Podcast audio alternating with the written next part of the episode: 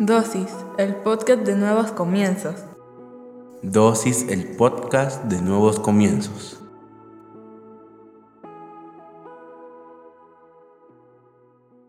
Bienvenidos seas una vez más a Dosis. Hoy hablaremos sobre ¿qué haces? Santiago 4, 13, 14 dice, escúchenme, ustedes, los que dicen, hoy o mañana iremos a la ciudad, ahí nos quedaremos todo un año y haremos buenos negocios y ganaremos mucho dinero. ¿Cómo pueden hablar así cuando ni siquiera saben lo que va a suceder mañana? Su vida es como la niebla, aparece por un poco de tiempo y luego desaparece. Padre, en el nombre de Jesús te damos gracias por el privilegio que nos das de aprender en pequeñas dosis de tu palabra. Te pedimos que hables a nuestra vida, a nuestra mente, a nuestro corazón, que nos permitas comprender a cabalidad todo lo que nos quieres enseñar en esta dosis, pero sobre todo que lo que hoy aprendamos lo podamos poner en práctica en nuestra vida diaria. En el nombre poderoso de Jesucristo. Amén y amén. ¿Alguna vez te has topado a algún amigo en la calle? ¿Alguna vez has encontrado algún conocido que lo primero que te dice es, ¿qué estás haciendo aquí? ¿Qué haces? ¿A qué te dedicas ahora? ¿Has experimentado eso? ¿Y cómo se siente esa pregunta? ¿Es alguien que te está diciendo por qué estás en este lugar? Pues prácticamente es la pregunta que Dios nos hace a nosotros. ¿Qué hacemos? Porque estamos en lugares que no deberíamos de estar. Estamos haciendo planes que no deberíamos de estar haciendo. Estamos imaginando cosas que posiblemente no van a suceder, para lo bueno o para lo malo porque nos hemos olvidado de vivir el hoy y vivimos más en el mañana. Le estamos dando demasiada importancia a nuestro futuro que estamos descuidando nuestro presente. Y sabes qué? No sabemos si vamos a llegar al futuro, porque ninguno de nosotros sabe exactamente cuántos años le quedan de vida. Es más, no sabes ni cuántas horas ni cuántos días. Yo no es que te esté deseando que te mueras, nada que ver. Ojalá llegues anciano y que puedas ver a tus generaciones, pero ninguno de nosotros tenemos comprada la vida y parece que cada día más la sociedad aparta al Señor de esa ecuación, cuando genuinamente el único que conoce el tiempo que vamos a estar aquí en la tierra es Él. Hoy hacemos planes para todo y lo sacamos a Él de nuestros planes. Hoy parece que no lo necesitamos, que nos podemos revestir de nuestro éxito, de nuestro trabajo, de nuestro dinero, de nuestros ingresos, de todo lo que nosotros tenemos y sacamos de la ecuación de nuestra vida a Dios, cuando genuinamente el único que debería de importarnos es Dios, porque Él es el proveedor de todo eso. No lo encontramos en ningún lado de nuestras vidas hoy. No tomamos ni siquiera el tiempo necesario para dedicárselo a Él, sino todo lo contrario. Tenemos tanta prisa por gastarnos nuestro dinero, tenemos tanta prisa por todas las actividades que tenemos, tenemos tanta prisa por todos los amigos que tenemos, que se nos olvida dedicarle el tiempo suficiente a Dios. Y es ahí donde comenzamos a ser descuidados. Y es ahí donde el Señor pregunta, ¿qué haces? ¿Por qué estás haciendo planes? ¿Por qué dices que vas a hacer esto mañana? ¿Por qué dices que pasado vas a hacer esto otro, si tú no sabes si vas a estar vivo mañana, tú no sabes hasta dónde va a llegar tu tiempo, tú no sabes si vas a alcanzar esto. También puede que no te mueras, pero tal vez tú estás haciendo planes de aquí a un año en tu trabajo y el otro mes lo pierdas. Tal vez tú estás pensando en irte de vacaciones y vas a tener una emergencia y ese dinero que tenías para las vacaciones ya no los vas a poder usar. Los planes cambian constantemente. Yo no te estoy diciendo que no te esfuerces, yo no te estoy diciendo que no trabajes, soy el primero que te dice trabaja, esfuérzate, ahorra, haz planes, pero no saques al Señor de la ecuación, porque si lo sacas, entonces te vas a llevar una sorpresa totalmente desagradable. Dios nos dio libre albedrío. ¿Para qué? Para que nosotros lo agarremos a Él de la mano, con nuestra voluntad, lo agarremos de la mano y le digamos, Señor, enséñame el camino. No para que nosotros andemos solitos y digamos, no te necesitamos, pero por eso nos dio la libertad de escoger. Nos puso en esta tierra y nos dio vida para que nosotros, con nuestra propia voluntad, retomemos nuevamente el camino al Padre, pero lo estamos haciendo mal, porque cada día nos estamos alejando a causa de lo que nosotros pensamos que podemos hacer y lo que nos permitimos. Su vida es como la niebla, aparece por un poco de tiempo y luego desaparece. Así termina el versículo 14. Pero mira lo que dice el 15 y 16. Más bien deberían decir, si Dios quiere, viviremos y haremos esto o aquello. Sin embargo, a ustedes les gusta hablar con orgullo, como si fueran dueños del futuro, y eso es muy malo das cuenta? El Señor habla ahí diciendo, ustedes hablan con orgullo, en lugar de poner primeramente a Dios. Como cristianos, deberíamos de poner primero a Dios. Hoy nos vamos a dormir pensando que mañana nos vamos a despertar y no sabemos si va a ser así. No sabemos si va a haber una catástrofe, una tragedia. No sabemos qué puede suceder. Conste, esta dosis no es una bomba de malas noticias. No, a lo que voy es que encomiéndate al Señor todos los días de tu vida, en la mañana, en la noche. Señor, permíteme despertar. Señor, gracias por este día que me das. Permítame aprovechar el tiempo. Permíteme, Señor, hacer buen uso del tiempo que tú me estás dando. Señor, si tú quieres, podré irme de vacaciones este año. Señor, si tú quieres, podré ser promovido en este trabajo. Yo voy a poner de mi parte, pero espero encontrarme en la voluntad tuya. Eso es diferente. Aquel que dice, ah, el otro año voy a ser gerente de esta empresa. Y ni siquiera se lo ha preguntado al Señor en oración, ni siquiera se lo ha consultado. Otro puede decir, ah, no, yo me voy a ir de viaje porque tengo dinero y para eso estudié. Sí, por supuesto, pero tú eres cristiano. Tú supuestamente eres seguidor de Cristo. Y cuando Jesús estuvo aquí en la tierra, Él le consultaba todo al Padre. Por eso es que iba a sus tiempos de oración. Por eso es que se apartaba de todo. ¿Desde hace cuánto no platicas con Dios? ¿Desde hace cuánto tienes tanto orgullo que pareciera que no necesitas esa comunicación? Porque de verdad hemos descuidado eso. Nuestra dependencia de Dios se ha vuelto nuestra independencia de Él. Nosotros deberíamos de ser dependientes de Él, pero llega el momento en el que tenemos tanto éxito en nuestra vida, llega el momento en el que nos sentimos tan intocables que nos declaramos independientes de Dios. Y esa es la locura más grande que podemos hacer. En serio, debemos de cambiar, porque si no, va a llegar el momento en que vamos a escuchar que el Señor nos diga, ¿qué haces? ¿Por qué andas por estos rumbos? No estabas en aquel lugar. Para terminar, el versículo 17 dice, si ustedes saben hacer lo bueno y no lo hacen, ya están pecando. Es bueno incluir a Dios en la ecuación. Es lo mejor que puedes hacer. Y tú lo sabes. Pero si no lo haces, aún sabiéndolo, ya estás pecando. ¿Por qué? Como te digo, tú eres cristiano. Y si tú por primera vez estás oyendo esta dosis y no eres cristiano, pues no hay culpa porque no lo sabías, no sabías que era malo. Entonces ahora comienza a incluir a Dios en tu vida, en tus planes, en tus proyectos, porque si no, estás pecando. Creo que debemos de reflexionar qué tan lejos hemos ido de Dios, qué tan lejos están nuestros planes y nuestro éxito de Dios. Debería de estar a la par porque Él nos lleva de la mano y Él nos guía hacia el lugar que Él quiere que nosotros vayamos. Y ese lugar es mejor que cualquier plan que nosotros tengamos. Pero si no van de la mano, quiere decir que nos estamos alejando de Él a causa del éxito